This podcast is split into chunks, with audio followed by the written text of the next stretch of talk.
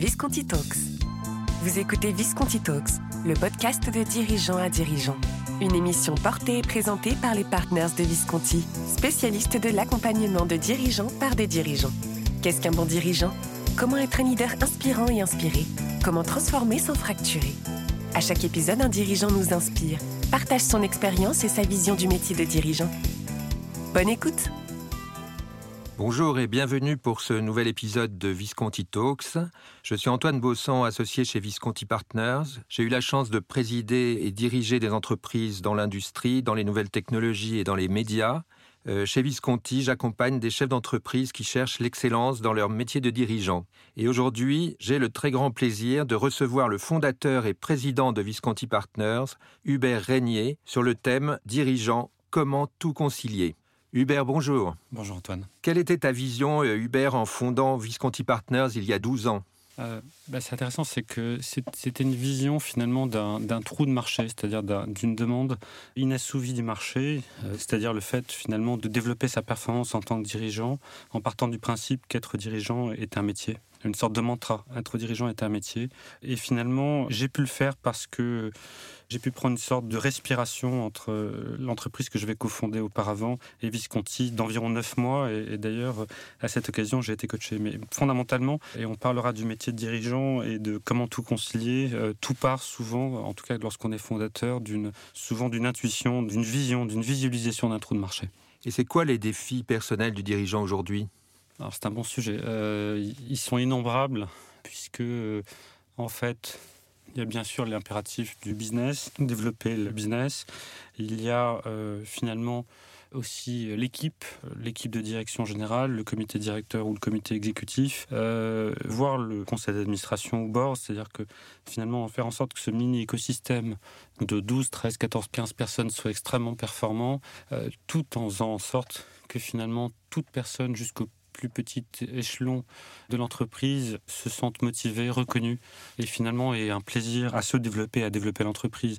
C'est aujourd'hui assez difficile puisque on doit faire tout cela, on doit développer tout cela tout en étant en télétravail avec parfois maintenant dans des comités directeurs différentes personnes ou tout simplement des collaborateurs qui sont aux quatre coins de France voire du monde. Alors ça c'est les défis euh, business, je dirais, du dirigeant, managériaux. Mais sur le plan personnel, c'est quoi les défis personnels d'un dirigeant aujourd'hui? Euh, Défi personnel, c'est euh, c'est d'abord arriver à prendre conscience que être dirigeant, c'est un métier. C'est-à-dire qu'en fait, euh, le principal défi, c'est d'arriver à comprendre qu'on n'est en aucun cas une personne parfaite, qu'on a beaucoup de progrès à faire et que fondamentalement, encore une fois, être dirigeant, c'est un métier. C'est-à-dire qu'on doit, euh, dès lors qu'on prend conscience de ça, dès lors qu'on prend conscience qu'on doit développer sa propre performance et celle de son équipe, et j'allais dire même vice-versa, ça pose des questions importantes en qui suis-je, quel est mon style de leadership, quel est celui de l'équipe, de chaque personne et de l'équipe en général, et comment, euh, comment j'arrive à me développer. Et ça, euh, c'est un gros, gros défi, euh, surtout le défi de la prise de conscience, notamment euh, parce que dans le fond, il y a une forme de fracture entre les dirigeants des années 80 qui ont été biberonnés à la notion de décideur, hein, le, quasiment de Dieu unique dans l'entreprise, et la jeune génération de dirigeants qui est en train de monter fortement, qui, elle, a pris conscience de cela, conscience de ses propres failles, de ses propres limites, et qui travaille dessus, et qui, de fait, accepte bien volontiers d'être accompagné dès lors qu'il s'agit de développer, évidemment, de la performance du dirigeant, de l'équipe et évidemment celle de l'entreprise. La gestion du temps, euh, la gestion des équilibres de vie est souvent un, défi euh, majeur pour le, chef d'entreprise. Comment concilier euh, vie privée et vie professionnelle? Encore une fois, difficile. ça dépend des moments de vie. C'est-à-dire que lorsqu'on est un jeune dirigeant de 30-35 ans et qu'on a parfois une, une, très jeune famille, c'est extrêmement difficile parce qu'on a envie d'être très bon dans tous les domaines. Et il faut en plus délimiter des zones de partage avec avec son conjoint ou sa conjointe. C'est plus difficile lorsqu'on on est plus âgé, que les enfants sont grands également. Il faut gérer ça et c'est d'autant plus difficile que dans, la vie d'un dirigeant, un dirigeant c'est quelqu'un de particulier dans une entreprise parce qu'il est multifonctionnel, multidimension, il est interne, externe et il a, il doit avoir un regard sur toutes les dimensions d'une entreprise. Et donc en fait, euh, plus que les autres, il a besoin de repos. Il a besoin de prendre du recul. Je vois d'ailleurs des dirigeants qu'on accompagne qui vont euh, faire trois fois le tour du pâté de maison pour prendre du recul, pour, pour réfléchir. Et donc c'est très difficile dans l'agenda d'un dirigeant hebdomadaire mais, et même annuel d'arriver euh, à être au front, être souvent celui qui est le dernier au front, le dernier responsable, euh, et pour autant à prendre le recul pour réfléchir, pas forcément à la stratégie, mais plutôt à son exécution d'ailleurs, et au moral de l'équipe, euh, à la façon dont l'équipe évolue. C'est ça qui est très difficile, c'est tout gérer. Et encore une fois, avec une partie non négligeable de télétravail, on n'a plus comme avant les gens à côté de soi, où on est parfois à l'autre bout du monde euh, en train de passer des visios.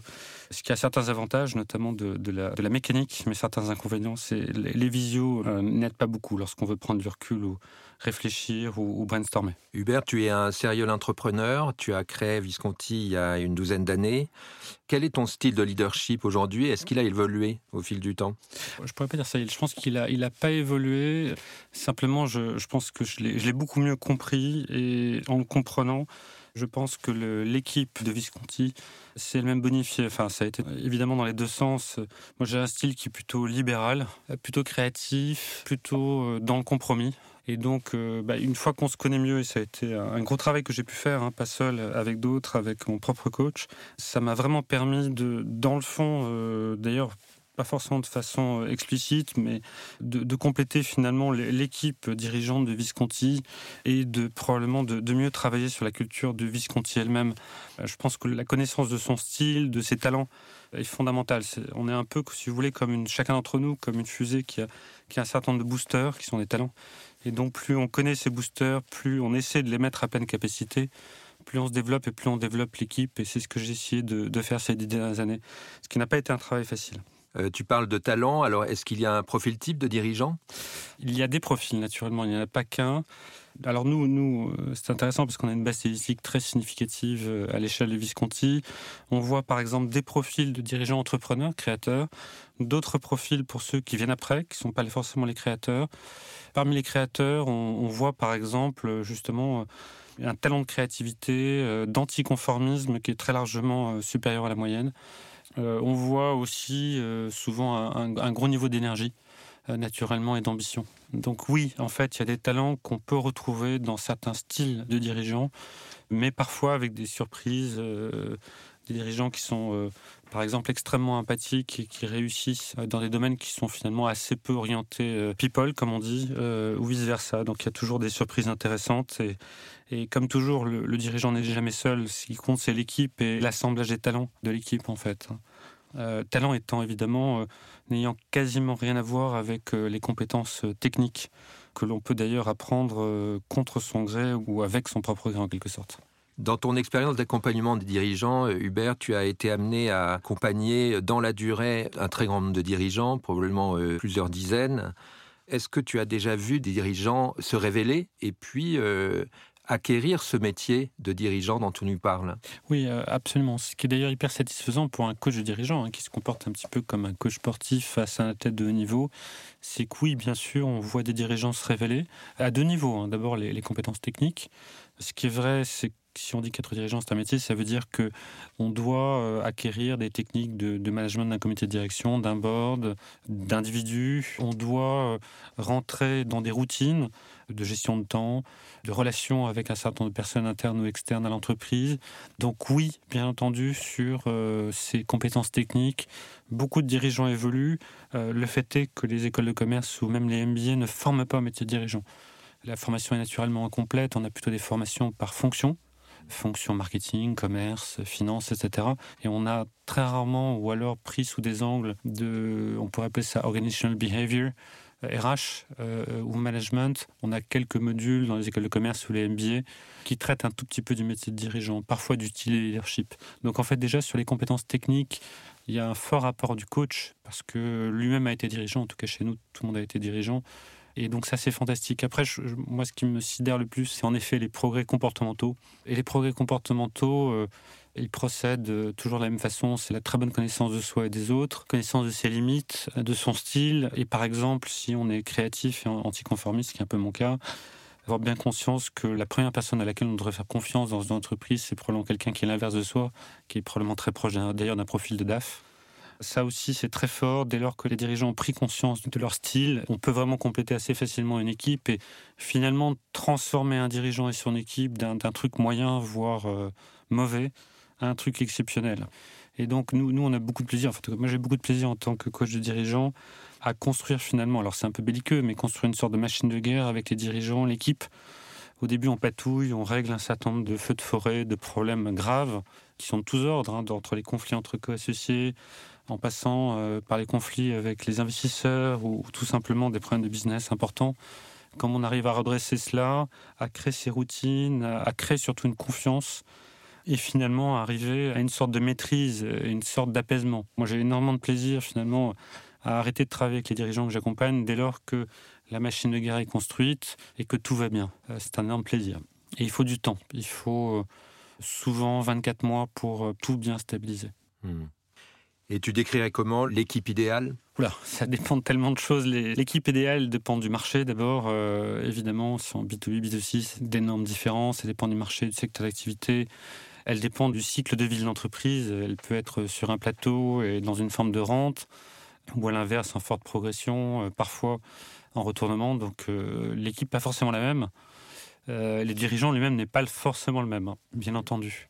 Il faut pas croire un seul instant que un dirigeant, même dans le même secteur d'activité, peut passer d'une boîte à une autre, puisqu'il peut y avoir aussi, bien entendu, des différences culturelles extrêmement importantes entre deux concurrents d'un même secteur. Donc les, les dirigeants euh, et leur équipe façonnent la culture, façonnent leur stratégie et vice-versa. C'est pour ça qu'il n'y a pas d'équipe unique, il y a juste une série d'équipes qui se recomposent à l'infini en fait. Une sorte de recomposition euh, quasiment biologique en fait.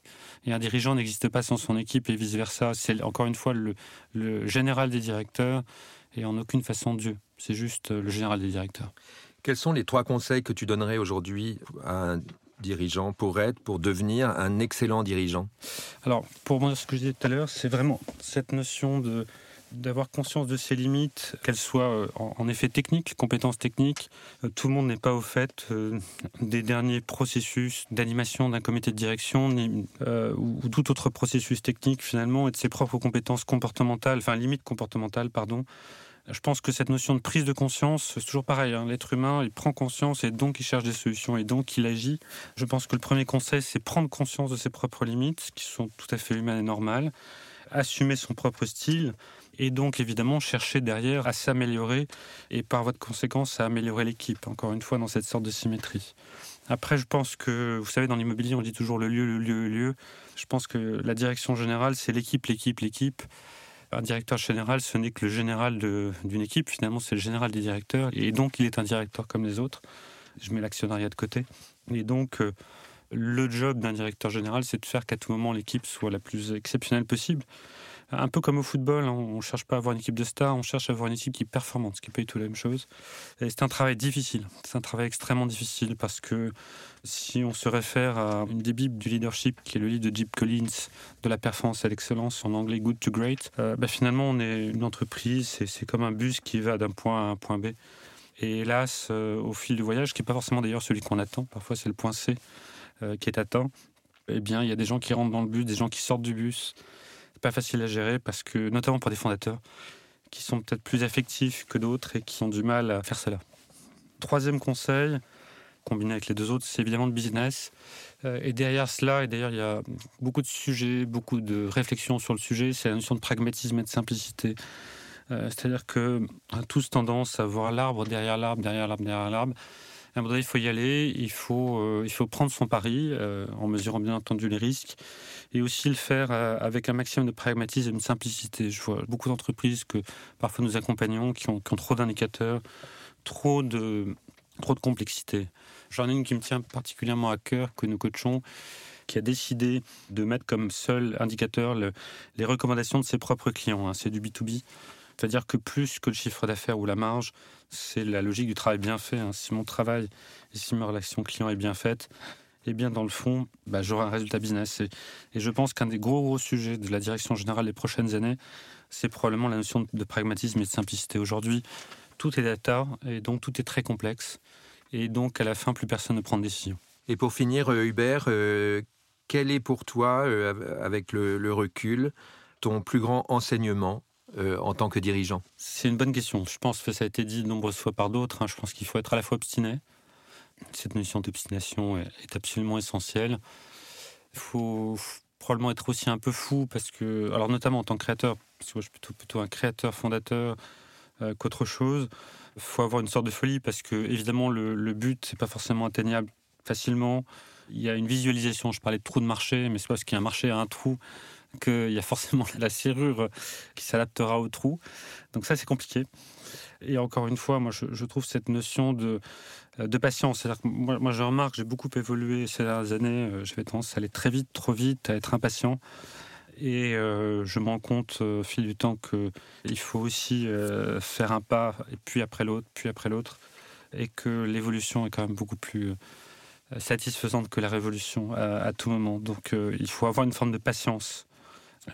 Et ça, ça m'a quelque chose que, sur lequel j'ai beaucoup appris ces dernières années, une forme de patience. Merci beaucoup Hubert. C'était Hubert Régnier, président de Visconti Partners, et qui nous a livré dans ce podcast que j'ai trouvé passionnant beaucoup de clés, beaucoup de secrets pour les dirigeants.